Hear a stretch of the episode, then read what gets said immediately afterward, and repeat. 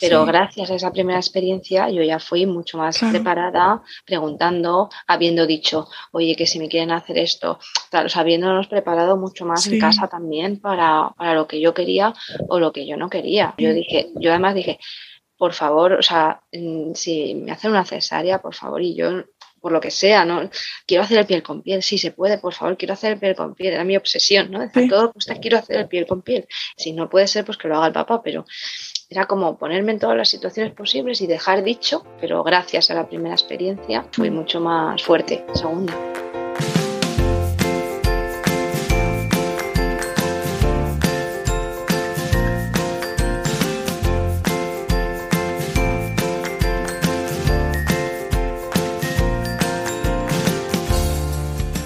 Bienvenida, esto es Planeta Parto, el podcast en el que hablo con mujeres sobre sus relatos de parto y la manera única en la que dieron a luz a sus bebés.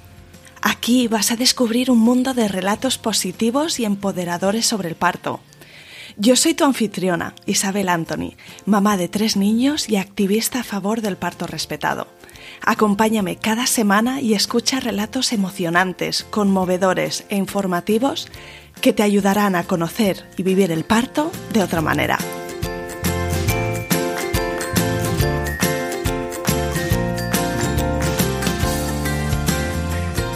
Hoy te traigo al podcast a Diana Alonso, mamá de Amaya, que nació en enero de 2017, y Aitor, que nació en julio de 2021. El primer parto de Diana fue una mala experiencia. En su caso, fue una inducción programada con prostaglandinas, oxitocina, epidural lateralizada, por lo cual no le calmó el dolor, muchas horas y finalmente una episiotomía y le sacaron a su bebé con ventosa. Pero su segundo parto fue bien distinto. Diana estaba mucho más empoderada e informada, y aunque su parto se retrasó y le habían programado también una inducción para el día 14 el día 12 por la noche se puso de parto de forma natural. Diana nos cuenta cómo pudo ver nacer a su hijo Aitor con ayuda de un espejo, cómo ella misma cogió a su bebé y cómo la experiencia y la recuperación fueron completamente diferentes. Lo que me parece muy guay es que Diana conoció el podcast en su segundo embarazo y que se lo recomendó un compañero de trabajo, Marcos. Me parece muy guay. No sé bien cómo ni por qué Marcos conocía este programa, pero sí escucho de muchas de vosotras que me contáis que escucháis el podcast en pareja, que os está ayudando mucho escuchar todas estas experiencias. Y quiero que sepas que para mí es todo un placer y un privilegio hacer este programa.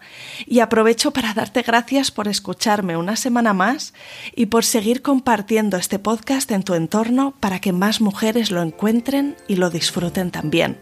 Ahora sí, empezamos el relato de parto de Diana.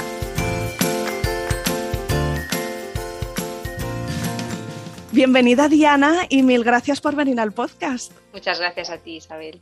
Tengo, como siempre, ganas de escuchar tu relato de parto y vamos a empezar como otras veces. Me gustaría saber un poquito de ti, que me cuentes de dónde eres, a qué te dedicas y cuántos sois en tu familia. Bueno, pues yo vivo en Madrid, en Rivas Vacia Madrid, en un, pueblo de Madrid, y somos cuatro actualmente. Eh, tenemos dos pequeños, Amaya, que tiene cinco años y medio, y Aitor, que cumplió 11 meses el lunes, casi va a hacer un año ya. Y, bueno, pues la verdad que, muy contentos. Eh, yo, bueno, estudié económicas, trabajo en una, en una Big Four, pero bueno, ahora estoy de excedencia disfrutando de, mi maternidad, que bueno, pues creo que es la mejor decisión que, he tomado y bueno, pues creo que volveré dentro de unos meses, pero ahora estoy centrada en, en Amaya y en Aitor. Qué bonito. Y bueno, no sé si es casualidad que los dos tienen nombres vascos o que quizá el papá es de pues allí. Cuéntame cómo. No, realmente no tenemos familia de allí, pero nos gustó mucho el nombre de Amaya eh, a los dos, la verdad. Y luego, pues eh, teníamos a Aitor en la recámara por si hubiese sido chico, teníamos varias opciones. Y cuando ya nos dijeron que, era niño, pues tenía que ser un nombre que, pegase con el de la hermana, esto lo teníamos claro, y teníamos ahí en la recámara a Hitor y bueno, no, no ha habido mucha discusión en ese, en ese tema, nos ha gustado, nos hemos puesto de acuerdo bastante rápido, sí. Muy bien, pues vamos a ir atrás en el tiempo y cuéntame un poco cómo fue tu camino hacia la maternidad. Bueno, pues la verdad que después de muchos años de relación, pues mm, creo que estábamos de acuerdo que ya, que ya era el momento, que nos apetecía tener un bebé y, y bueno, fue bastante fácil en el sentido de, bueno, enseguida eh, me quedé embarazada. Eh, la primera vez eh, tuve un aborto espontáneo en la semana 5, o sea, ni siquiera había ido al médico. Yo ya lo sabía, estaba súper, estábamos muy ilusionados, pero nadie lo sabía, ni siquiera me había dado tiempo de ir al médico. Y bueno, fui al hospital, me dijeron, sí, has estado embarazada, pero esto es un aborto espontáneo muy habitual, no te preocupes, es muy normal, no pasa nada. Me imagino que tú fuiste al hospital porque tuviste un sangrado, ¿no? Que fue una cosa así. Y fue por mm. la noche de madrugada bastante escandaloso, entonces yo me mm. asusté muchísimo. Mm. Y bueno, pues llamé a, en ese momento llamé al seguro médico que tenía, me dijeron, bueno, pues vete a este hospital aquí a Madrid y tal, y, y me hicieron una ecografía y demás. Sí, ha habido, ha habido embarazo porque la beta es positiva, pero muy bajita, o sea, es como que ya, bueno, pues eh, el cuerpo, pues por, por, el motivo que sea, pues no, no, no siguió hacia adelante. Entonces, bueno, pues te llevas un chasco, pero yo recuerdo que me dijo el doctor que estaba en urgencias, me dijo, mira, esa niña, esa chica, está de cuatro meses y va para hacerse un degrado. Es como dije, ¿de qué, me, ¿de qué me quejo yo, no? Entonces, bueno, pues me dijeron, nada, tú espera dos meses, eh, que todo se limpie, que el cuerpo vuelva a su ser y lo volvéis a intentar. Y, y dicho y hecho, o sea, que no, no hubo mucho más, principio con mucho mucho miedo porque ¿y, si vuelve a pasar lo mismo? Pero bueno, fue todo... Sí, lo que suele ocurrir, que es muy normal en estos casos, es que, em, que solo una vez superada la marca de tiempo de cuando hubo la pérdida gestacional anterior, es como que ya ¿no? descansas y, te, te, sientes más eh, capaz de tener la ilusión de que todo va a ir hacia adelante. En tu caso, cinco semanas, pues eh, bueno, pues entre que te das cuenta que estás embarazada por el retraso de la menstruación y que se cumplían esas cinco semanas, no había sido muchísimo tiempo, pero probablemente la segunda vez que te quedaste embarazada, bueno, cuéntame tú, ¿tenías también ese, ese poquito de intranquilidad? Sí, sí, yo cada vez que iba al baño era como, mm. ay, a ver, entonces luego ya con el paso del tiempo ya le escuchas el latido, te vas mm. tranquilizando mm. Y cuando hablas con gente, incluso familias súper cercanas, que dicen, no sé, a mí me pasó lo mismo, pero no lo he contado que es un poco lo que nos pasa a veces, ¿no? Que no compartimos, entonces piensas que eso es rarísimo, que jolín, que tienes un problema o cualquier cosa, y, ves que, por desgracia, pues a muchas mujeres nos ha pasado en el primer embarazo o, en un embarazo intermedio, quizá, ¿no? Y dices, bueno, pues, pues esto es más habitual, por desgracia, de lo que parece, ¿no? Entonces no, no, no hay por qué tener miedo. Y como luego, bueno, iban pasando las semanas, todo iba bien, pues ya como que me fui olvidando un poco de, ese, de ese, episodio, ¿no? Así Fantástico, sí. ¿Y cómo te encontrabas físicamente ese primer trimestre? Fenomenal. Qué bien. Fenomenal, la verdad que es que los embarazos, es que estaba mejor que nunca. Eh, súper bien, ni una náusea, ni un dolor de, de nada. Todo, todo muy, muy bien estaba súper feliz, todo, ibas a las revisiones deseando que llegara el día de la revisión, iba por el público, por el privado, yo me hacía todo 20 veces. Te hiciste el seguimiento doble, ¿no? Porque mencionabas antes que tenías un seguro, una mutua, así que aprovechaste iba a hacerme todo 20 veces para verla, para ver que, para ver la ecografía, para enseñársela a la familia, o sea, era, vamos, eh, el hito del mes que tocas, tenés a toca la eco de, las 12 semanas y no sé qué. Entonces, eh, muy, muy, muy ilusionados y la verdad, como iba todo, todo muy bien, pues, pues eh, vamos, súper disfrutándolo, disfrutando. Mm. Yo me encontraba fenomenal. Bien. Así que en esos nueve, nueve, meses de embarazo no tuviste ningún susto, mm, ninguna cosa. No, a ver, el, al final es cuando ya te empiezas a agobiar un poco, cuando te dicen, en la última revisión que yo me hice en la seguridad social, digamos, me dijeron, mm, además Claro, yo entiendo que es su trabajo y, que ellos están acostumbrados, pero claro, cuando tú vas tan ilusionada y tienes unas expectativas de tener un parto eh, vaginal y, lo más natural posible, que te dicen, no, la niña está en algas, pues bueno, si en dos semanas no se ha dado la vuelta, pues ya vamos a programar una cesárea. Y así te lo sueltan, ¡boom! Y es como, bueno, yo no venía hoy para esto. sí. Pero bueno, pues, bueno, pues hice todo lo posible, me miré vídeos en internet, eh, de esto de andar a cuatro patas, la pelota de pilates, hacer el pino, o sea, todo, todo para que la niña se diese la vuelta y se dio la vuelta. Ah, fantástico. Y, no sé si te llegaron a ofrecer una versión cefálica externa o si se dio la vuelta, pues, o de forma natural o con ayuda de todas esas posiciones que tú. Pues yo una noche noté un movimiento en la tripa como nunca, ella se movía mucho, muchísimo, pero noté un vuelco como si se deformara totalmente y, yo pienso que pudo, ser ahí cuando se dio la voltereta, pero, pero fue, fue brutal. ¿De qué semana estabas? ¿Te acuerdas? Pues yo estaba ya muy avanzada. Es que, pues igual 37, 37, 38. muy, avanzada, pero debería tener todavía espacio para, para darse la vuelta. No, no, recuerdo exactamente en la semana, pero fue, ya te digo, de la última revisión de, la seguridad social que, hice antes de, de hacer el sudado y estas últimas cosas de última hora. Me dijeron eso y la siguiente vez que, que fui, me dijeron que, sí, que ya estaba a la vuelta, pero que, que, nada, que esto está muy verde, el cuello este está muy verde, nada, venga, que te damos fecha para la inducción. Todo fue como muy frío, muy... y yo, mira, me había, había ido a todos los cursos de preparación al parto.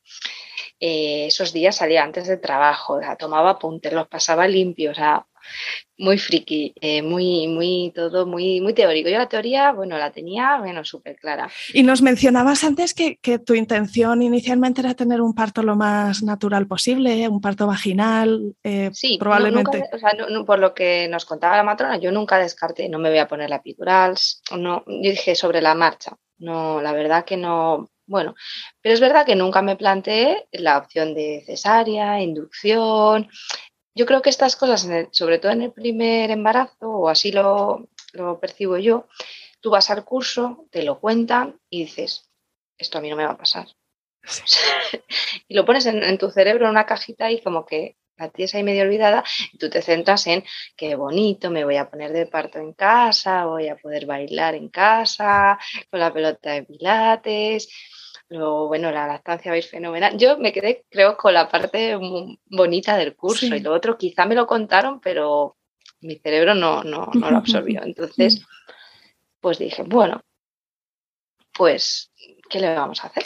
Y sobre todo lo que yo escucho en, en cómo lo cuentas, como que no tenías miedos recurrentes o grandes preocupaciones, ¿no? Eh, porque a veces es así, puede ser por la experiencia de nuestras madres o, cosas que hemos escuchado o por, una razón indeterminada que eh, se acerca el parto y tenemos una sensación Mm, como, como de, pánico, ¿no? De, decir, Ay, eh, no sé si voy a ser capaz, o, pero en ti esto no, no, lo escucho. Cuéntame. Yo creo que estaba, estaba en una nube, estaba en una nube y en una no realidad. Es decir, yo en el segundo eh, tuve ya todos esos miedos y todas esas dudas, pero aquí iba como muy de, bueno, como he hecho los cursos, me sé la teoría, realmente no estaba informada de lo que, de lo que da pues, un parto no, a lo mejor no, que no se desencadena de manera natural, ¿no?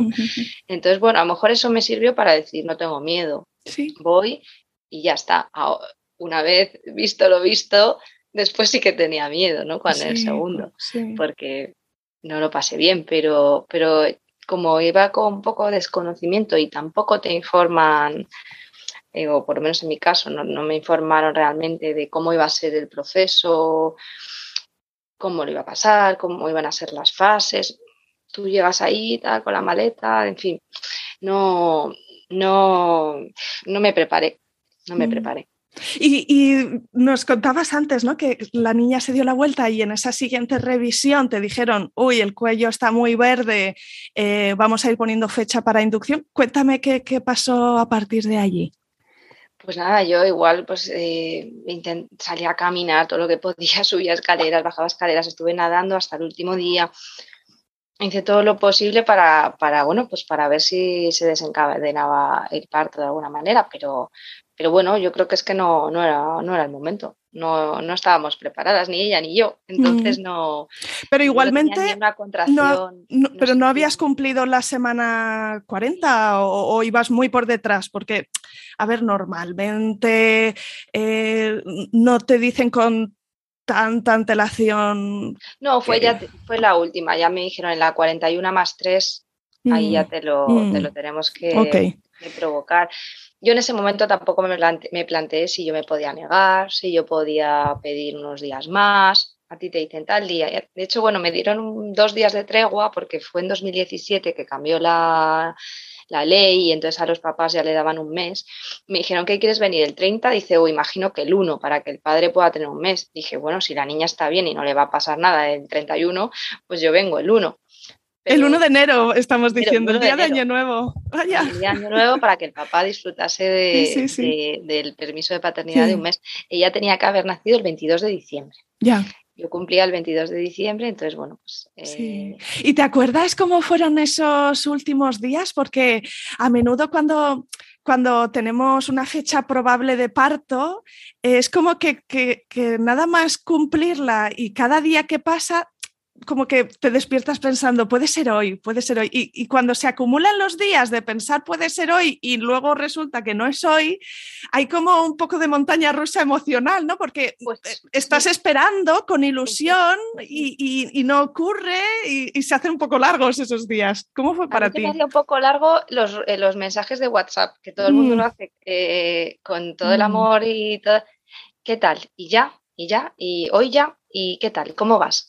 es mm. como, ay madre mía, que no me pregunte nadie más, que, que, que, yo estoy igual que ayer, que antes de ayer. Entonces, mm. como era Navidad, también que era un periodo así de Navidad, vas a cenar a comer con la familia, tal, fueron como unos días así, pues como que se pasa muy rápido y demás, que todo el mundo te pregunta y eso te agobia un poco, pero yo de verdad que estaba bien y no tenía esa ansiedad por, por, por parir. yo también digo, a lo mejor es que me tenía que haber puesto un poco más pesada de, mentalmente, ¿no? Pero no tenía esa ansiedad de decir, por favor, que nazca ya. Yo dije, bueno, pues cuando tenga que ser, será. Pero no tenía esa ansiedad de, por favor, que se me adelante o por favor, que nazca antes del día de la inducción. No, yo estaba tranquila, pasaban los días y, después lo pienso y digo, hombre, ¿cómo, no me preocupé yo por esto? ¿no? bueno, es que a posteriori, cuando miramos atrás con, la sabiduría de la experiencia es otra cosa. Sí, y dije, bueno, pues nada, yo, pues eso, comida con la familia, venga, vamos a dar una vuelta con los amigos, venga. Yo me apuntaba a todos, yo estaba fenomenal, yo no mm. tenía un dolor de nada, ni una contracción y media, mm. el típico dolor de espalda de ella de los últimos días, por supuesto, pero, pero estaba tranquila. ¿Y luego qué pasó? ¿Fuiste al hospital el día 1 de enero? tomamos las uvas con la familia y bueno, vine a casa y esa noche ya no dormí bien, estaba nerviosa. Y nos citaron a las 9 de la mañana, entrábamos por urgencias y, nada, pues primero te dicen que, que van a poner la prostaglandina eh, entonces, nada, me llevaron como al box de donde están las, embarazadas y ahí pues nos dejaron, me pusieron pues los, monitores, etcétera, y, me pusieron el, la prostaglandina y yo dije, bueno, pues esto es un paseo, nada, pues estábamos ahí, pues mirando el móvil, haciéndonos fotos, eh, jugando a un juego del móvil. Estábamos entretenidos, esto no duele nada, esto nada, esto, esto, bueno, nada, esto va a ser un paseo.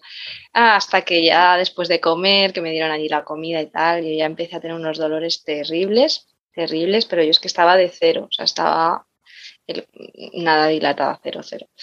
Entonces por la tarde ya lo empecé a pasar bastante mal, los dolores eran muy, muy, muy fuertes me, me, exploraban de vez en cuando.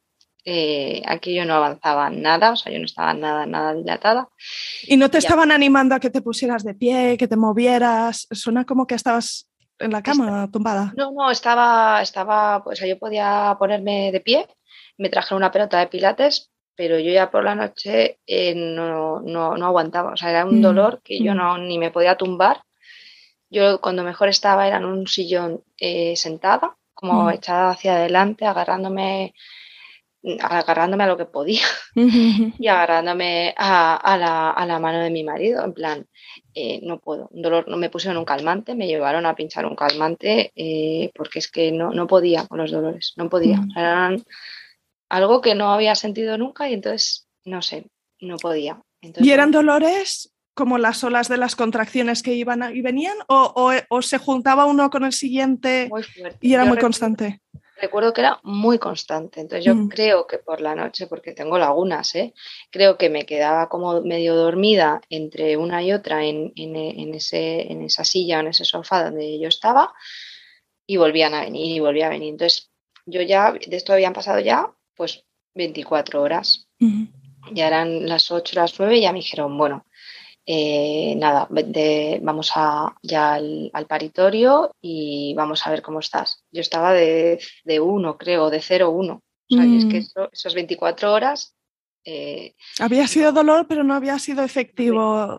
O sea, sí, el lado del dolor y, del sufrimiento en este caso, pero sin el, lado del avance, que también es satisfactorio. no me lo puedo creer. Y ahí mm. ya pues te da un bajón que dices, mm, es que no puedo más. O sea, yo no puedo mm. estar otras 24 horas así, es que no puedo.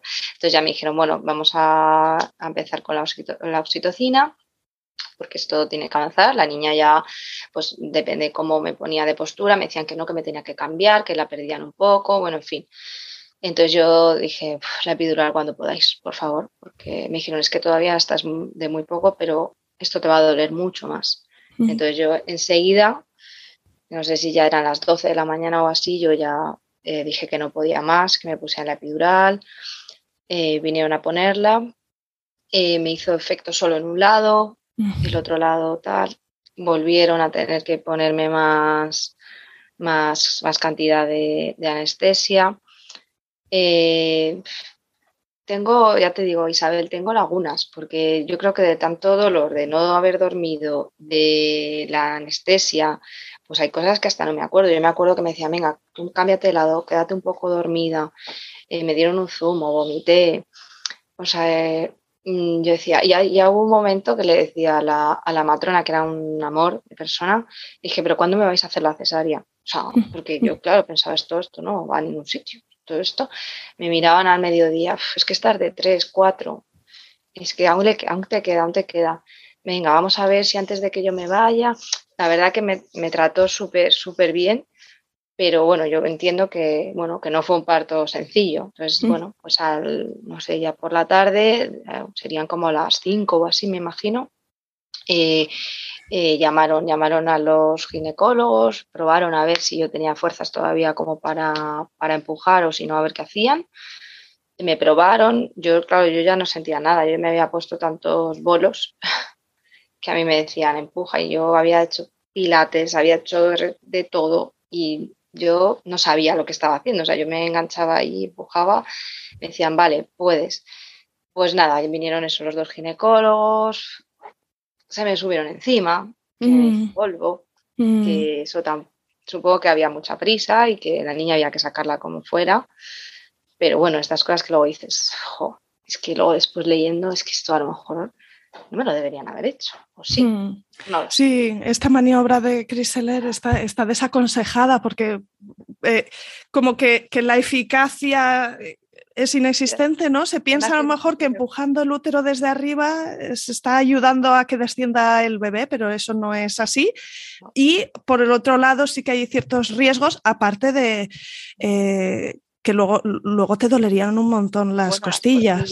Yo le dije, mm. además, le dije, por favor, bájate, me estás haciendo mucho mm. daño, no puedo, no puedo. Además, que mm. me acuerdo que fue el que se subió, le decía yo, por favor, o sea, me estás haciendo polvos, que me, me duele muchísimo. Eso sí que lo notaba, o sea, aunque estaba con la anestesia, el dolor en las costillas sí que lo, lo noté y, bastante, la verdad.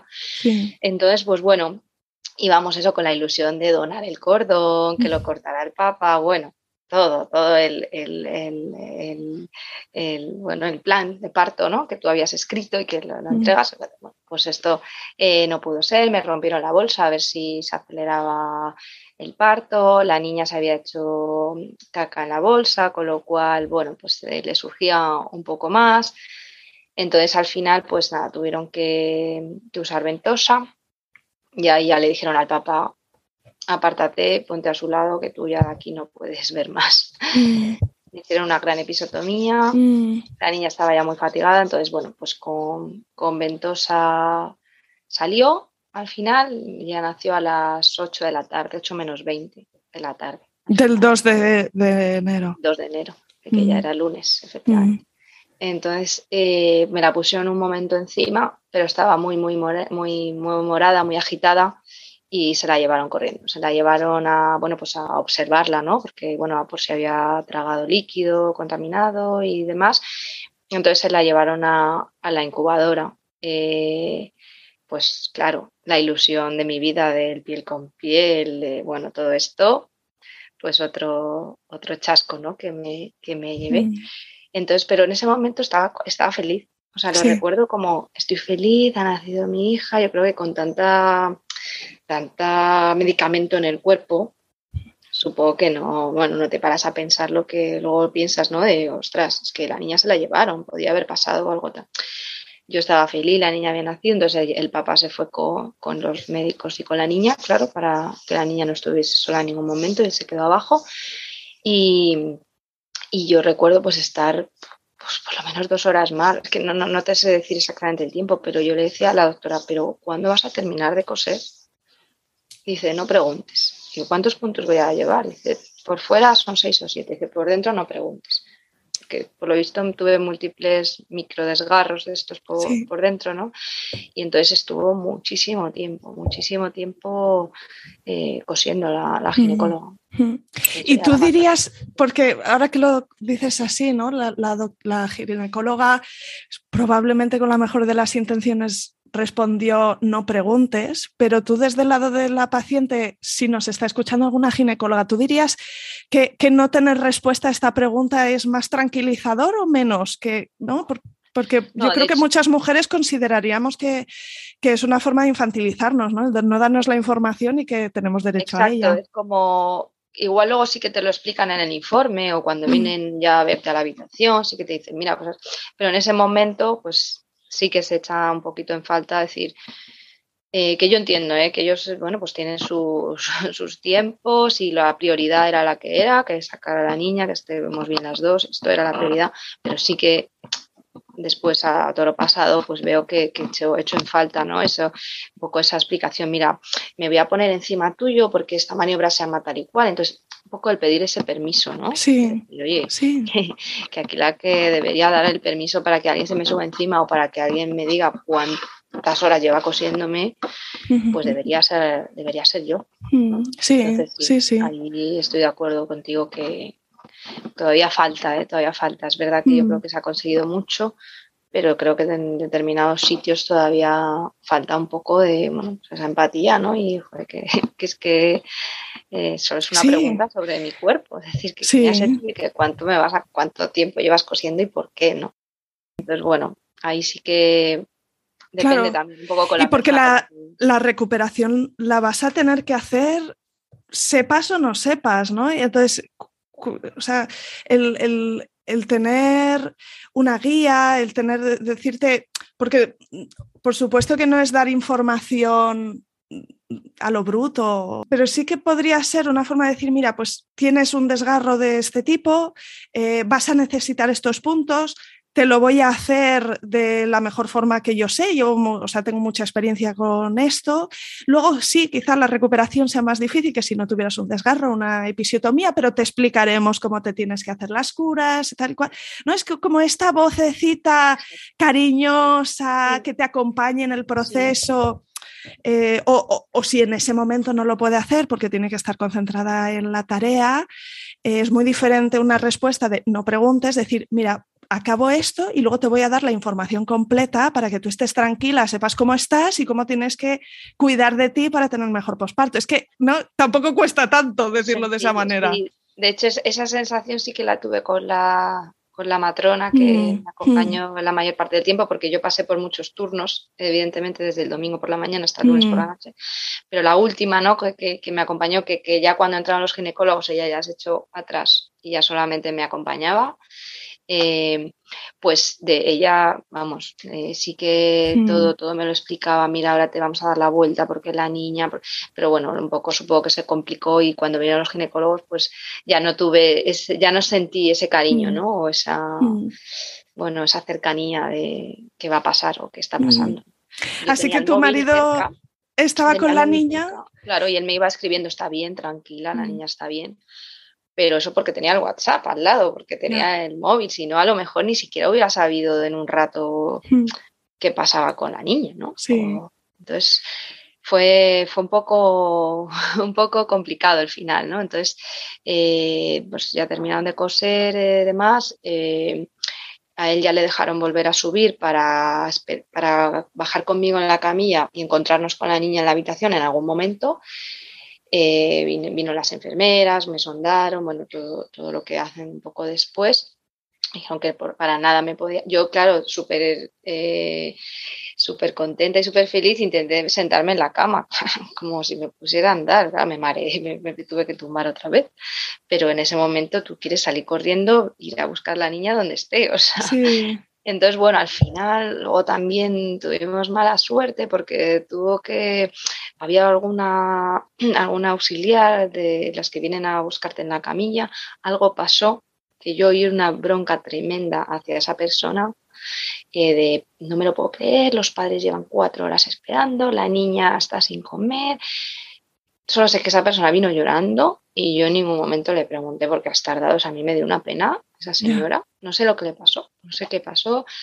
Vino llorando por la bronca que le acaban de echar, porque claro, cuando yo quise ver a mi niña a las 12 de la noche Sí, sí, sí. y la sí. niña había nacido antes de las 8. Sí. Con lo cual, claro, ese tiempo nos, nos, nos corrió en contra la Sí. semana de después, porque Sí, claro, ni sí. piel con piel, ni conocernos, ni todo como muy, muy, muy frío, ¿no? Digamos. sí, Entonces, sí, bueno, ya por fin me bajaron a la habitación y justo trajeron a, a la niña, no me preguntaron, ¿le vas a dar el pecho? Por supuesto. Eh, me la pusieron eh, al pecho y bueno, tampoco se quedaron mucho tiempo a ver si la niña se enganchaba bien, si no. Yo lo puse así y dije, bueno, pues será así. Es decir, la niña succionó muy bien al principio, pero claro, tú no sabes si lo estás haciendo bien o Mm. no. Era, era muy mala hora, o sea, ya estaba como todo el mundo en la planta durmiendo.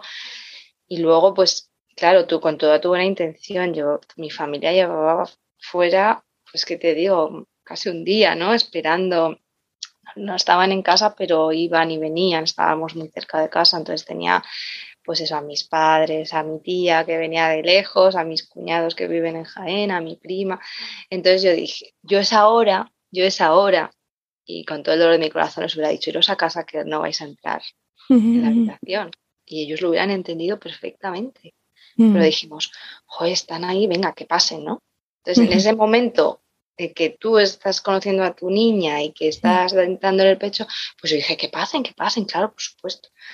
Ahora no lo hubiera hecho, lo siento, no lo hubiera hecho, porque eso también pues te distrae, otra vez ya no vuelves a tener ese momento íntimo con ella y van pasando las horas y eso corre en tu contra, claro. mm. Entonces, bueno, fue todo un poco así el primer día, ¿no? Mm, Y, y bueno, pues luego eh, eh, pues eh, la niña pues, pues lloraba mucho, no se, o sea, se quedaba como muy dormida, a ti te decía, no, no, no la dejes dormir más de tres horas. A mí nadie me decía, póntela todo el día encima, en el pecho, que es la única manera de que tú produzcas por el parto que habéis tenido tan complicado y que la niña eh, esté bien, ¿no? Pues yo decía, bueno, pues ya habrá terminado, bueno, pues que duerma otro rato, ¿no? Fue todo un poco, un poco caótico. ¿Y tu recuperación de la episiotomía, cómo la recuerdas? Pues re, re, fatal, la recuerdo de salir a pasear el primer día con... no podía, no podía ni, ni, yo no podía pasear ni podía casi sentarme porque, porque me dolía. De una manera me dolía, de otra manera me dolía. Eh, recuerdo también muchísimo dolor eh, de hemorroides, o sea, se me juntó una cosa con, la otra. Eh, luego, pues de estar muchas horas como mal sentada, porque al final, pues las noches nos las pasábamos en vela por la niña y demás, se me abrieron algunos puntos. Mm. Volví a ir y a, volví a ir a la madrugada, me dijo, esto ya no lo podemos volver a coser, pero bueno, con la blastoestimulina te lo vas poniendo. Entonces, bueno, mientras yo estaba con la niña, el papá me tenía que hacer las curas, en fin, fue, sí, fue doloroso. Sí, el primer mes fue bastante, bastante traumático, sí. Mm. Eh, luego con el tiempo, pues bueno, yo me he hecho mi, trabajo de fisio, tal, porque todavía a un día de hoy me, me resiento un pelín, un poco. Mm. Pero fue, sí, las primeras semanas fueron, fueron duras hasta que, bueno, hasta que con mucha ayuda de las matronas y la verdad que del centro de salud, que, vamos, salvaron la lactancia, salvaron todo el estado de ánimo, todos. Además, yo por suerte tenía mucha ayuda, mis padres venían todos los días y siguen viniendo a día de hoy todos los días a ayudarme. Eh, también estaba el papá un mes en casa, que no eran los dos días o quince días de antes. Yo, yo ayuda tenía mucha, pero, pero es verdad que nos faltaba esa conexión de, del principio de, decir vamos a tranquilizarnos, vamos a ponernos todo el día la niña eh, al pecho y ya está, y aquí no hay nada más que hacer. Todo eso que después he aprendido con el tiempo y leyendo mucho, pues eso las primeras semanas, pues la niña no hacía pipí, nos íbamos a urgencias, yo tenía unas grietas tremendas, la niña vomitó sangre, o sea, era todo pues a urgencias y te dicen, ay, los papás primerizos, ¿sabes? Es como esa, frase. Sí, sí, sí. Quedas como una cara de decir, ¿y qué hago? No vengo. Ya. Si la niña lleva un día y medio sin hacer pipí, esto no puede ser, esto no va bien. Sí, sí, sí, sí. sí. Pues bueno, aprendí que al final lo que, lo que mi hija necesitaba y lo que yo necesitaba es que estuviera pegada a mí 24 horas sí, al pecho y todo fue fluyendo y todo fue... Sí, jo, es que esa es la fortaleza de las madres, ¿verdad? Que... Pero, pero con ayuda se entiende, porque yo sola no, eso no, no, lo entendía. No lo mm. entendía y, al final tu familia o, tu, o la experiencia de, tu madre o, de, tu familia que ha tenido pues otro tipo de, de, de mejor de experiencia con la lactancia o, con el posparto, lo que sea, pues es la suya, pero, pero no soy el profesional que te puede decir, no, no, es que lo que, lo que necesitáis es pues estar juntas, eh, piel con piel, eh, mucha calma, eh, tres horas al pecho, tres horas al pecho, la que la niña necesite. Tú ahora mismo no, no la deposites en una cuna porque la niña no va a estar bien, la niña necesita recuperar el tiempo que a lo mejor no habéis tenido. ¿no? De hecho, a mí me tardó una semana en, subir la leche. Subida de la leche, una semana. Yo dije, esta niña no sé cómo no se deshidrató. pero, pero bueno, al final todo, todo, todo el puzzle encaja mm. y, todo fue mucho, mucho mejor, pero... ¿Y cómo fue, cómo fue la, decisión eh, de ampliar la familia? No sé si, si pasaron pues, unos años, ¿verdad? Porque... Eh, esto, bueno, Amaya nació en el 2017 y, y yo me quedé embarazada y Aitor ha nacido en el 2021. Entonces ya se llevan, se llevan un tiempo. Entonces, como, bueno, yo he estado muy, muy involucrada en la, crianza de, Amaya. De hecho, bueno, ella eh, ha tomado pecho casi hasta los cuatro años, hasta, casi hasta que nació el hermano. Entonces, eh, yo como que estaba muy centrada y muy, muy a gusto, entonces tampoco me planteaba si, si queríamos tener otro hijo o no, tal. Pero bueno, luego ya como que ya la, la vez más mayor, ya va, va, a empezar el cole y demás, entonces a mí, me apetecía, ¿no? Entonces eh, yo le preguntaba a la niña, ¿tú quieres tener un hermanito? Y ella decía, sí, sí. Me decía que sí, ¿eh? pero luego creo que se arrepintió totalmente. es que no, claro, no saben lo que significa. y el papá era bueno. Bueno, a ver, vale, a ver, es que estamos muy bien así. Bueno, venga, vamos a pensar. Entre... Entonces, entre que lo pensábamos y no, ya me quedé embarazada, con lo cual. Ya sí, sí, fue sí. Otra vez, fue otra vez como muy sencillo. Fue, venga, venga, pues venga, para adelante. Y, y enseguida ahí en, en la primera vez que intentamos ya me quedé embarazada, ¿no? Entonces, en ese sentido no, no había mucho que pensar, es como, ah, pues ya mm. está.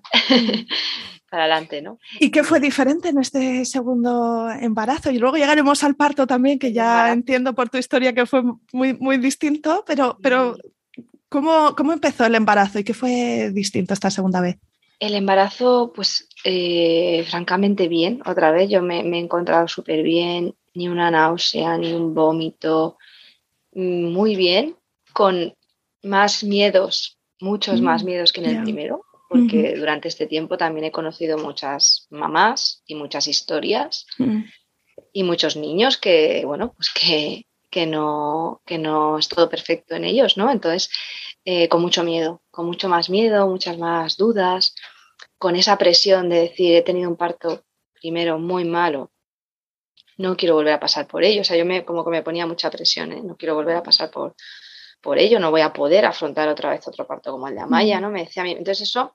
¿Y tenías conciencia de algo que, tú podías controlar, que fuera, que, fuera a llevar a un parto diferente? O, te sentías un poco como desprotegida de que, claro, entras en el hospital y luego pasa lo que pasa? O, ¿Cómo lo, pensabas? Yo tenía la esperanza, o sea, tenía esperanza que siempre me han dicho, hombre, ya el segundo, el segundo mm. siempre se adelanta. Yo siempre he oído, el segundo siempre se adelanta. Entonces yo decía, bueno, es verdad que ya una vez que has dado a luz una vez, probablemente no sea tan complicado, ¿no? Entonces me, lo decía a mí misma. Luego iba la matrona, me decían al principio, al principio me decían, no, y este niño viene muy grande, qué grande es. Y una vez me insinuó eh, como que, bueno, si es tan grande, igual hay que provocarlo antes para que yo ya dije, bueno, bueno, bueno, a ver, estamos en el mes 5, o sea, no nos adelantemos. No nos adelantemos. Yo ya salí ese día como diciendo, no, no me lo puedo creer. O sea, me están hablando otra vez de una posible inducción, no, no me lo puedo creer. bueno, vamos a dejar que pase el tiempo. Y luego ya el niño volvió a ponerse en un percentil eh, muy, muy medio, o sea, muy, muy, muy normal. Y, y se movía muchísimo, o sea, el niño súper sano también se movía muchísimo, ibas a las ecografías apenas le podías ver porque es que se movía eh, todo el rato, o sea que todo era, había muy, líquido muy bien, o sea, todo, estaba como, como muy bien, ¿no? Yo estaba pues muy, muy feliz, la verdad, muy, muy contenta, pero es verdad que siempre con, con más miedos, eh, dormía un poco peor que en el primer embarazo, porque al final te desvelas y empiezas a, darle vueltas, ¿no? Y cómo será y qué pasará y cómo irá todo, ¿no? Y, pero, pero, y creo que a las madres también nos preocupa con el segundo cómo, cómo la llegada de, otro bebé va a, cambiar las dinámicas familiares, ¿no? Porque, claro, ya, ya, ya hay una creada y, un nuevo bebé. Bueno, el primer bebé también cambia la, dinámica familiar, pero el segundo creo que genera esta preocupación Totalmente, o sea, al final cuando tú le dices a, la niña, mira, vas a tener un hermanito, enseña la ecografía y te dice, es una broma, ¿no?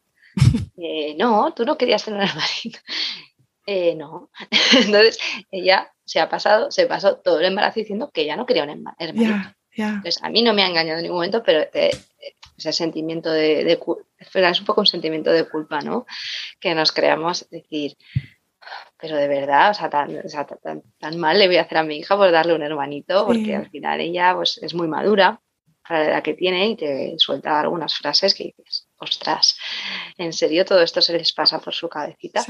Entonces, eh, bueno, sí, también un poco preocupada por eso, ¿no? Porque cómo, iba, cómo iba a recibirle, ¿no? La, la hermana y pensando mucho, y he leído mucho en este segundo embarazo sobre el reencuentro, ¿no? Cómo hacerlo bien. Sí. He hecho cursos sobre los celos entre hermanos. me, me, he preparado mucho más enfocado a lo que realmente me preocupaba, ¿no? En el primer embarazo te preparas un poco así eh, a, rasgos generales, cómo son las contracciones, cuándo tengo que ir al hospital, como que me centré mucho en eso y ahora es como, vale, ya sé lo que es eh, ir a un hospital, ya sé lo que es tener un bebé y ahora me quiero formar en este tiempo de, embarazo en las cosas que realmente me preocupan, ¿no? Entonces sí que hice formación un poco enfocado, pues eso, al tema de de los hermanos, de, mm. cómo presentarle al hermanito, de qué hacer, de qué no hacer y, también de eso informar a la familia antes de que viniera el hermano. ¿no? Dije, no, o sea, cuando vengamos del hospital esto va a ser así. Yo no voy a tener al niño encima, lo típico ¿no? que, te enseñan en, este tipo de formaciones que yo creo que viene muy bien.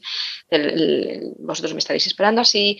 Eh, pues, eh, eso sí que lo intenté eh, cuidar ¿no? antes de, que... Cuéntanos que, esto, porque eh, eh, en concreto esto, cuando viene la familia, no vas a tener el niño encima. ¿Esto qué, qué, qué, es? Sí, o sea, lo que te recomiendan, y yo he leído mucho sobre esto, es cuando tú vienes a casa, a ver, ahora con el COVID, gracias a, gracias no, ¿no? Pero por, por el COVID no ha habido visitas en el hospital, con lo cual esto para mí ha sido maravilloso. Me ha dado mucha pena que mis padres y mi niña no habían podido venir, pero dije, son dos días, en dos días vamos a estar en casa. Y ese tiempo lo disfruté con el, con el niño increíble, sin visitas, sin, sin ruidos, fue maravilloso. Entonces, como la cosa era que nosotros vendríamos a casa, entonces yo he leído mucho como que tú tienes que tener tus brazos libres para recibir mm. a tu hija mayor. tu hija que se ha hecho muy mayor, por cierto, en dos días. Se ha hecho muy mayor. O sea, yo cuando abrí la puerta, o sea, me puse a llorar, dije, no puede ser cuánto ha crecido en dos días. Claro, ya tenías la comparación, el peso del otro bebé. Entonces, como que te dicen, sí. recíbela con los brazos abiertos y que sea el papá o el abuelo el que esté eh, cogiendo al hermanito en ese momento. Sí y ya habrá tiempo de acercárselo, ¿no? De, sí. tú ahora dedícale los minutos que necesitéis para abrazaros, para estar juntas.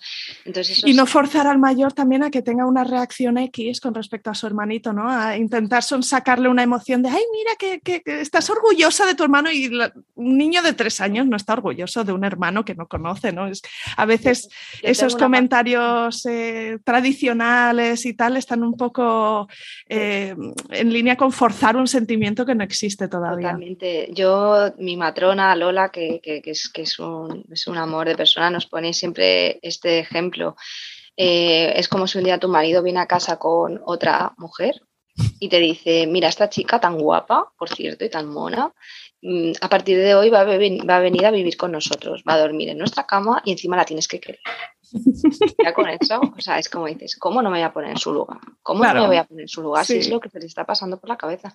Mi hija ha tardado un mes, tardó un mes en acercarse a su hermano, a darle un beso. Y le disteis ese espacio para que sí. ella decidiera. No se lo enseña, tal, pero ella me ve, yo creo que le daba grima porque era tan pequeñito, así que arrugadito. Ella me veía con el bebé por el pasillo y se alejaba, se iba a otra habitación. Sí, sí. Me ha costado, me ha costado. Sí. Pero bueno, vamos, pues, vamos poco a poco. Pero al principio, pero no, no quise forzar nada porque mm, esto sí que, o sea, si ella lo estaba pasando mal, solo me falta ponerle a un niño ahí que, que aún le coja más manía o que nos coja manías. Dije, mira, mm. todo, vamos a dejar que transcurra el tiempo, te da pena porque lo pasas mal, porque dices, jo, podría ser muy bonito como se ve en las películas, ¿no? Oye, mira al hermanito, mira todos cómo se quieren. Bueno, pues no, pues hmm. no. La niña necesita a su mamá. Sí. Por eso me parece súper valioso que, menciones estos comentarios, porque eh, bueno, podemos tener una, imagen de cómo queremos que sea la realidad, pero, pero si no se ajusta a eso, es que hay que ser flexible y, hay que... Ponernos en su lugar, sobre todo ponernos en su lugar, intentar pensar cómo nos sentiríamos nosotros si desde si como adultos nos, nos, hicieran eso, ¿no? Que para nosotros sería una, infidelidad tremenda, ¿no? Pues para eso, en su cabeza es, lo mismo. Entonces, igual cuando son más bebés lo ven de otra manera, pero ya con casi cinco años, ellos ya tienen sus ideas y, y, lo expresan, ¿no? Sí. no hay que dejarles su, su espacio, su tiempo. Entonces volvemos al embarazo, te encontrabas bien, eh, mm, tenías un poco la esperanza de que por ser segundo que, no se retrasara, porque también era un comentario que, te estaban haciendo en tu entorno. ¿Cómo fue avanzando? Nada, el segundo se adelanta, nada, nada, tranquila que el segundo se adelanta. Bueno, se acercaba la fecha y yo ahí ya no, yo no notaba nada. No, eh, bueno, volví a ir a las revisiones, todo estaba bien y voy a la última de, la seguridad social, que es antes de que te manden a monitores, que es pues, ya casi cumpliendo la fecha. Eh, Aitor tenía que haber nacido el 4 de julio y me dijeron también muy fríamente, uy, esto, nada, sí, sí, se nota que esto no está 100% cerrado o no sé qué palabra utilizó porque has tenido un, parto, pero esto, esto no está nada dilatado, nada. Eh, nada, pide, bájate abajo bájate abajo y pides cita para una inducción. Así, con esas palabras. Entonces yo ya dije, dije, a ver, eh, pero esto es seguro, o sea, decir, no me voy a poner de parto, esto, ustedes ya lo saben, no me voy a poner de parto de aquí a, la, fecha que me van a dar para la inducción, porque es que de verdad que yo no me esperaba esto, yo no, o sea, yo ya he pasado por esto y no quiero volver a pasar por lo mismo. Me dijo, no, hombre, yo te tengo que dar la fecha porque este es el protocolo, pero quién sabe, pues a lo mismo te pones de parto mañana o dentro de una semana. Que yo entiendo que es su trabajo y que para ellos es como yo ir a la oficina, pero es que estás tratando con personas y te estás tratando con una madre que ya te ha dicho que ha pasado por una inducción, un poquito de cariño, un poquito de empatía. Ay, que seguro que hay gente que lo hace, pero yo pues he dado con las personas en el último momento, en la última revisión, pues que te, te, vuelves a venir abajo. Entonces, pero no me lo puedo creer. Entonces, bueno, pues, pues nada, me bajo al mostrador a pedir cita para inducción. O sea, me vino el mundo encima. Y dije, no, no me lo creo. No me lo creo. No puede ser que he ido a pilates, que he ido a natación, que estoy andando todo el día, que ya he tenido un, parto previo. ¿Qué pasa? Entonces, bueno, me ayudó muchísimo, muchísimo escucharte escuchar los relatos, de verdad, Isabel, me lo, me lo, como te comentaba cuando hablábamos, gracias a mi amigo Marcos del trabajo que me, que me, que me recomendó eh, Planeta Parto, todos los días, enganchadísima, dije, yo puedo, yo puedo, o sea, ¿por qué no? Así que fue en esas últimas semanas que justo descubriste el podcast.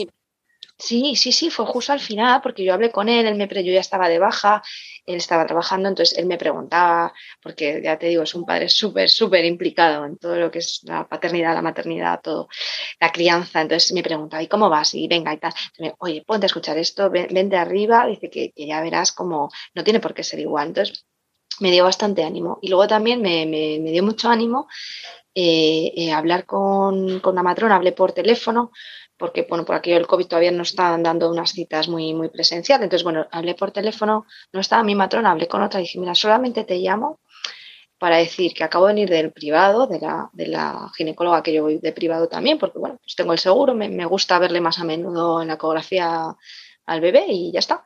Y ella me dijo que si me hacía una maniobra de Hamilton. Me lo dice así. Dice, es que mañana, pasado mañana me voy de vacaciones. Eh, ¿Te la podría hacer hoy o mañana? Digo, pero a ver, que yo, mm, o sea, que decir, mm, también me quedé como diciendo, ¿qué hago? ¿Lo hago? ¿No lo hago? Mi cabeza me decía, no lo hagas, porque yo quería que todo transcurriese de la forma más natural posible, pero también tenía mucho miedo a volver a pasar por lo mismo que había pasado la otra vez. Entonces tenía un dilema en mi cabeza. Entonces dije, bueno, voy a llamar a mi matrona del centro de salud a ver qué opina ella. Entonces me atendió una matrona súper, súper maja. Me dijo, a ver, primero, si te ha ofrecido hacerte una maniobra en una clínica privada que no tiene los medios por si se rompe la bolsa, aunque sea muy bajita probabilidad, o sea, has hecho muy bien en irte de ahí y no hacerte nada. le dio como hasta un poco de yuyu lo que le estaba diciendo que me habían ofrecido hacérmelo en una clínica que no tiene los medios, no es un hospital, no tiene los medios por si se rompe la bolsa. Entonces me dijo, mira, eh, tú tienes que ir a monitores al Marañón tal día, puedes comentárselo si tú quieres que trabaje, a lo mejor la matrona, no tienen por qué, pero a lo mejor podría hacerlo. Pero me dijo, mira, no hay dos partos iguales. Y te puedo asegurar que una segunda inducción, en caso de que llegaras a ese día, en ningún caso iba a ser igual que una primera. Dice eso seguro. Dice, he, he asistido a muchos partos. Entonces eso me tranquilizó. Dice, porque una segunda inducción no te va a doler tanto, no va a ser tan larga. Con un poquito, un poquito de ayuda, esto ya se va a desencadenar. O sea, no sé si lo dijo de verdad o lo dijo para, que yo me tranquilizase, pero me tranquilizó mucho. Mm, mm. Entonces yo ya desde ese día quedaban como cinco días para la inducción. Dije, no me voy a hacer nada, a mí que nadie me toque, yo me voy a tranquilizar, vamos a seguir bajando al parque todas las tardes con la niña, no sé qué tal. Y, y, me, me, me Esos últimos días, ya digo, entre escuchar relatos y esa conversación con la matrona y, y, el, y el decirme a mí misma, es que yo no quiero que me fuercen nada, es que, que si no le toca nacer hoy, ¿por qué tiene que nacer hoy? Que encima mm, hay riesgos, o sea, no. Mm. Entonces dije, ya está, yo ya no voy más al médico, voy a los monitores los días que me toquen por ir, porque no tenía ni una contracción ni media, y que tenga que ser lo que, que sea lo que tenga que ser. Entonces, pues eh, me habían puesto la inducción para el día 14 de julio, 10 días después de, cumplir. Y el 13, el, 12 de julio por la noche. ¡Ay, qué ilusión ya oír eso! yo ya dije, estábamos cenando y dije, bueno, estos eran contracciones, porque claro, yo nunca las había tenido naturales. eran contracciones. Yo me levanté de la mesa, les dejé ahí cenando y me fui a ducharme. Y no ¿qué haces? ¿Qué haces? Me estoy duchando porque a mí me duele mucho. Yo ya me estoy agachando aquí en la pelota de pilates esto no se me pasa, ¿eh?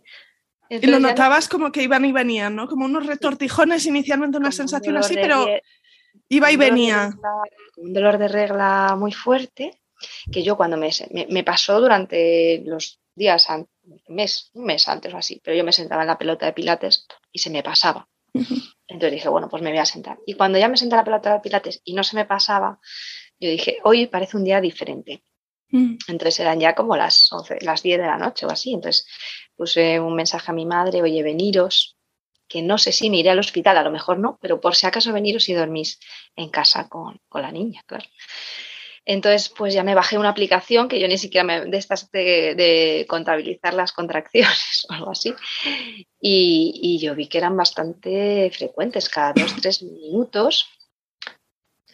Yo dije, bueno, a ver, a ver, la maleta estaba hecha, pero digo, bueno, pues nada, yo no me puedo ir sin contarle el cuento a la niña. O sea, yo no me voy hasta que no hagamos la rutina de dormirme con ella, poner, contarle el cuento. Yo me acuerdo que le estaba contando el cuento me estaba muriendo de dolor. y dije, no, no, yo no me voy hasta que tal.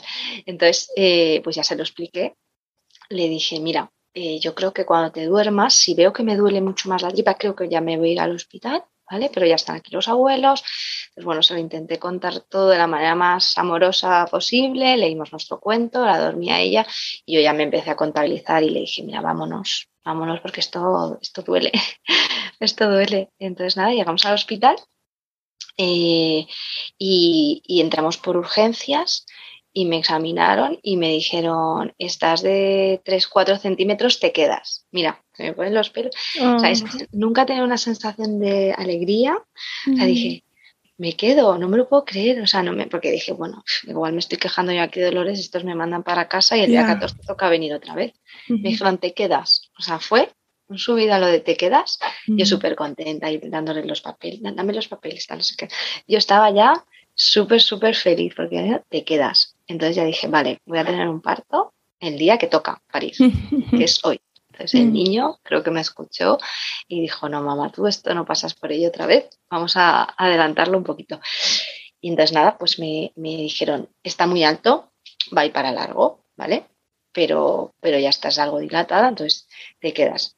Eh, en este caso fue en otro hospital, fue en el Gregorio Marañón, porque, bueno, pues al final me habían hecho ahí el seguimiento por el tema de COVID y yo, pues por los miedos que tenía después de, del primer parto y demás, aunque me dijeron que el niño venía fenomenal, que iba todo bien, pues yo tenía miedo y quería estar en un sitio seguro por si pasara algo. No, no soy tan valiente, ¿no? Como, como para decir, bueno, pues como este va bien, ¿no? Pues dije, bueno, quiero un parto normal, pero que tampoco, que esté en un sitio seguro para mí, o lo que yo sentía como seguro para el bebé, sobre todo para el bebé, ¿no? Entonces dije, bueno, pues el otro que me corresponde es aquí, y la verdad que sorprendentemente bien. Había oído mm, que tiene fama, ¿no? De que son partos como muy intervenidos, que hacen muchas cesáreas. Yo toda mi experiencia ha sido lo contrario, han sido súper, súper respetuosos. Eh, nos dejaron en, la habitación eh, con la pelota de pilates, ellos, ellas se iban.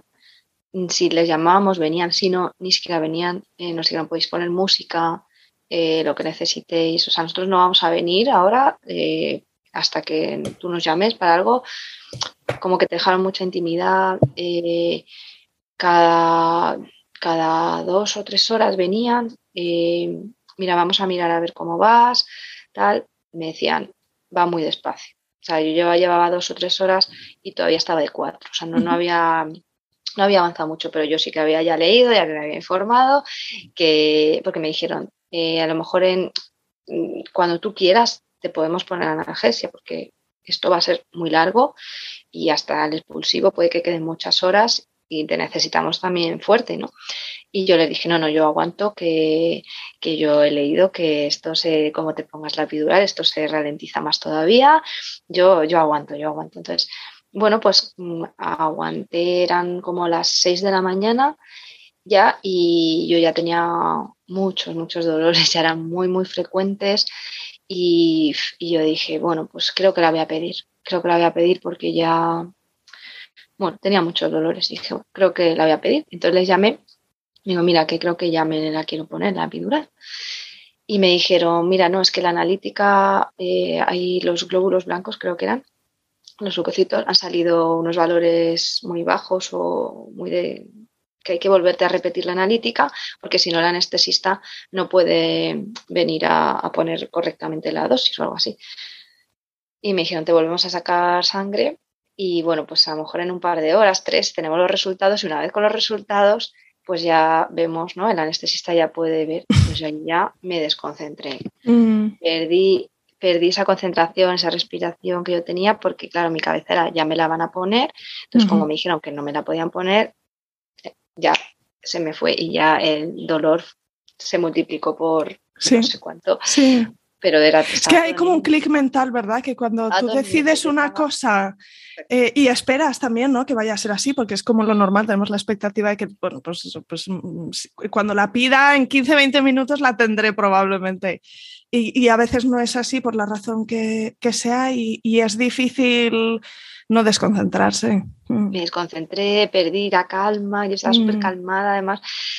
Y, ahí ya esas dos o tres horas fueron horribles, a unos dolores de ya no mm. controlaba la respiración, eh, no decía como no puedo, no puedo, me duele mucho, o sea, me ponía yo sola como más nerviosa, ¿no? Como, Entonces, bueno, pues ese fue así como el peor momento del, del proceso, digamos, ¿no? De hasta que que ya, bueno, pues vinieron, me costó mucho ponérmela porque, claro, me venían como contracciones muy seguidas, yo no podía, no podía estarme quieta. entonces, eh, costó, costó un poco, ¿no? Entonces me dijeron, también te vamos a, vamos, esto va muy despacio, el niño está muy arriba, eh, vamos a, romper la bolsa. Eh, entonces yo dije, no, yo sin epidural, mm, a mí no me rompas la bolsa. porque yo ya decía, mía, es que esto tiene que doler muchísimo. Entonces, bueno, pues ya por fin, a las 8 o 9 de la mañana, pues me pusieron, me pusieron la epidural y pude descansar un pelín, pude descansar un poco. Pero bueno, es verdad que no me coge, me pasó un poco como la otra vez, solo me cogió en un lado, seguía teniendo bastante dolor en, el, en el otro lado. Entonces, bueno, dijeron, bueno, vamos a ponerte un poco más porque para, para hasta que nazca el niño aún queda, ¿eh? está muy alto, me cambiaban de postura, me ayudaron mucho, yo ya no podía andar, claro. Yo estuve andando con, con, sin la epidural todo lo que pude y con la pelota, pero ya cuando ya me sentaron, pues bueno, pero sí que me ayudaban, me incorporaban, me giraban, subían la cama, la bajaban, todo para que el niño se, se fuese, fuese bajando un poco, ¿no? Porque decían que estaba, que estaba muy alto. Entonces, eh, bueno, yo dije, bueno, pues todavía quedará, quedará muchísimo, ¿no? Entonces, bueno, voy a intentar descansar un poco, cerrar un poco los ojos y demás, ¿no? Entonces, bueno, pues eh, también, eh, bueno, como habían roto la bolsa, pues venían de vez en cuando a, limpiarme, claro, porque había mucho líquido en la cama y, venían a cambiar los empapadores. Entonces, en una de las veces que una de las enfermeras vino a, a limpiarme tal, eh, puso una cara de llama, llama, llama, llama, que está ahí la cabeza. ¡Ah! Claro, yo, yo, vamos, en ese momento dije, ¿qué, pasa aquí? Claro, yo no notaba nada, porque yo llevaba demasiado epidural. A ellos no mm. les pude avisar. luego lo pensé y dije, madre mía, imagínate que no viene esta señora a limpiar y en el da igual, pero yo no, no notaba que estaba ya ahí la, la, cabeza, la verdad.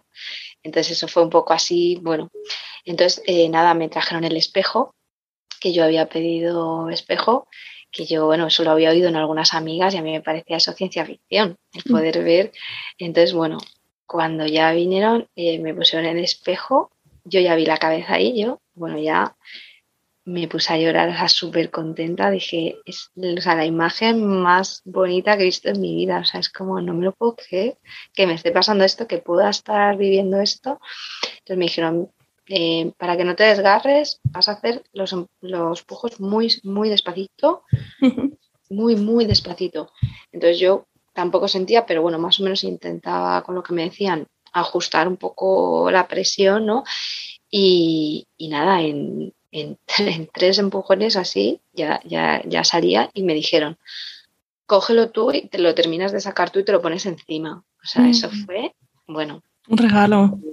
un regalo. Brutal. Ya, ahora lo coges, te lo pones encima, y dije, es esto, esto es lo que yo quería. Entonces, no fue el parto perfecto en el sentido de, pues la anestesia, no sé qué cuántos, pero dice, ya está, o sea, con ponértelo encima, ya notarle que estaba bien, que no se lo tuvieron que llevar, que se lo, retiraron un momento porque también había meconio en, en, la bolsa y solo vino un momento el pediatra a la habitación, a donde está el caritorio, para observarle. Vieron que estaba bien, los pediatras se fueron, ni siquiera hubo un ginecólogo, todo fue con, con las matronas y me lo volvieron a, a, poner encima cuando ya les ponen las gotitas y la inyección está y tal. Y bueno, pues nada, ahí estuvimos dos o tres horas disfrutando. Enseguida fue corriendo a cogerse del pecho y a comer porque estaba muerto de hambre. Y bueno, pues solamente pues eso, abrazarle, darle las yo le daba las gracias, decía gracias, porque es que, claro, te has adelantado, has nacido por ti mismo, o sea, era como, mm. como lo que había soñado. Mm. Entonces fue súper, súper, súper bonito. De hecho, esas dos horas me pasaron volando, en plan, ya, ya nos vamos a habitación. Y yo estaba ahí tan, tan, tan feliz con, sí ahí todo encima y que le estaba bien, Jolín, que, que no se lo tuvieron que llevar. Bueno, fue todo maravilloso, maravilloso. Sí, sí. Y, bueno, pues eso, ya, vamos, yo ya dije, yo ya sueño cumplido, sueño cumplido. Me había quitado esa espinita que tenía del primero y, y, fenomenal. Luego, pues eso, lo bajamos a, pues estábamos a la habitación y estuvimos los tres solos dos días, que fue súper bueno pues para conocernos, para estar con él, porque digo, eh, ya va a ser las últimas horas que vamos a pasar a solas con él siempre, porque estará, es su hermana esperándonos en casa, ¿no? Entonces, ella tuvo su momento de exclusividad y, él tenía que tenerlo, fueron los dos días del hospital. Luego ya somos una familia de cuatro para siempre y, súper felices. Pero ese momento en exclusiva para el, el segundo niño creo que es súper necesario, porque luego él ya viene y ya en casa hay un jaleo, o sea, ya es, una familia divertida y ya es otra cosa, ya no es mamá se echa la siesta, pues me, me echo contigo, ¿no? Yo, mamá ahora tiene que jugar con la mayor y tú, pues a lo mejor te tienes que ir con el abuelo de paseo un ratito, o sea, esos dos días fueron, fueron súper, súper, súper bien en el hospital. Un trato increíble, súper respetuosos, eh, muy, muy, o sea, un trato humano súper, súper bueno, a pesar de lo que yo te, había, había podido oír. Y entonces también eh, Aitor tuvo un regalo de su hermana, que es que su hermana eh, el pecho ya se lo dejó preparado. Yo cuando, fui al hospital, yo ya fui con calostro de hacía días. Entonces, claro, fue un paseo, un paseo. Sí, la lactancia es mucho más fácil en ese sentido y supongo que la recuperación después del parto, otra historia. Otra, otra historia. Yo podía andar, Isabel podía andar. Yo, yo hacía así, digo, si no me duele nada. Yo podía andar, podía ir al baño sin ayuda, o sea, podía... Y entonces, claro, mi madre decía, es que esto es lo que es un parto normal, no lo que tú viviste, ¿no? Entonces, eh, claro, yo me cogía, yo le cogía, yo paseaba por la habitación, eh, me duchaba sola, tranquilamente, sin, sin, miedo a hacerme, a caerme o a hacerme, a poderme sentar en el baño. O sea, eh, fue súper bien y en la segunda noche yo ya noté que me, subió la leche, claro, de haber estado tan pegadito con él eh, todo, este tiempo. Y al final tu, tu propia oxitocina, ¿no? Que es lo que hablamos. Al ah. final tu oxitocina es la que hace que todo fluya. Sí. Y la otra, la otra sirve para lo que sirve, pero no es tu oxitocina. al final. Sí, sí. Entonces, pues, pues, pues esa fue la, la segunda experiencia y, y entonces siempre, yo siempre, ¿no? Siempre digo, mm, no, hay que ponerse en lo malo, ¿no? Porque, porque una vez lo hayas pasado mal, no tiene por qué volver a pasar lo mismo, ¿no? Que mm. fue el primer pensamiento que a mí se me vino, pero puedo confirmar que, que, es que no hay dos partos iguales y aunque hubiese sido inducido, probablemente no hubiese tenido nada que ver con el primero. Sí. Seguro. Sí. Seguro. Sí, sí. Y que, bueno, esto no es solo en los partos, ¿no? sino en la vida general, que, no todos son experiencias buenas. Eh, las experiencias buenas son las, las fáciles de gestionar porque no, no, nos, no nos ponen grandes obstáculos y las que son más duras, bueno, pues, pues no, son, no son tan fáciles, pero también son grandes maestras, ¿no? Y, a veces allanan el camino para que luego tengamos más criterio o, que, que aprendamos mejor qué es lo que queremos para nosotros mismos o para nuestro entorno.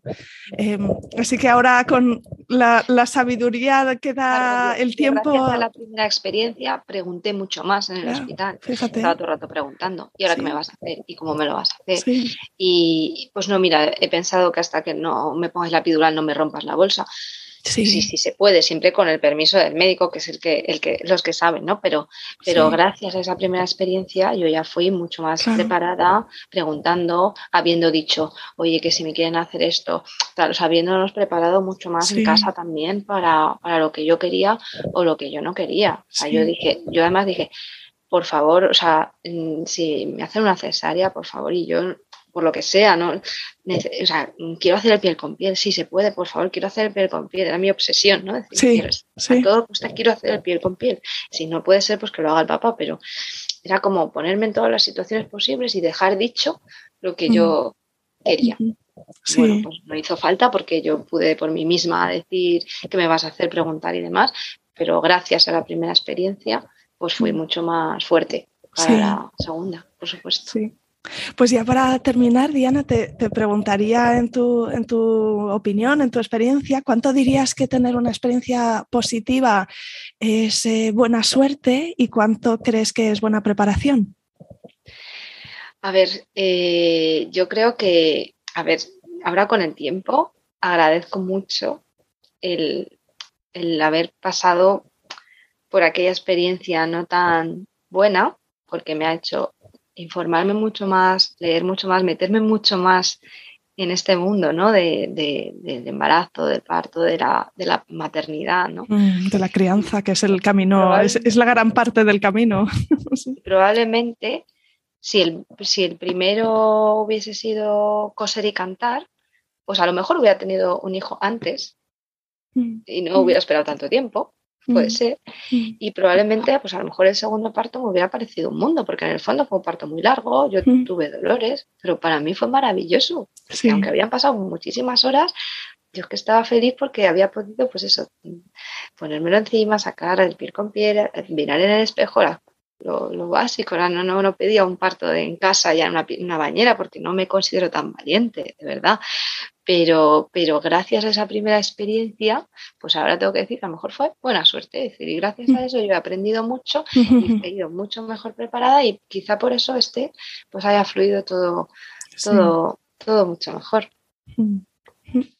Pues estoy muy agradecida, Diana, a que, a que te hayas postulado para, después de escuchar los relatos y también eso, el, beneficio que nos da escuchar otras mujeres con sus experiencias, pues que ahora seas tú la que quiere, la que ha querido compartir, porque para mí ha sido un gusto escucharte y me parece que eh, historias como, como, la tuya no son infrecuentes, ¿no? De un primer parto en el que entras con, mucha confianza eh, y que quizá la experiencia no es tan buena como desearíamos y que eso en sí mismo también es un acto de empoderamiento porque para la segunda vamos eh, más preparadas, eh, somos más exigentes y, te felicito por, por tu preciosa familia. Ha sido un placer escucharte. Muchas gracias Isabel, la verdad que el placer ha sido mío y, encantada de, compartir los relatos y seguiré, seguir escuchando, por supuesto.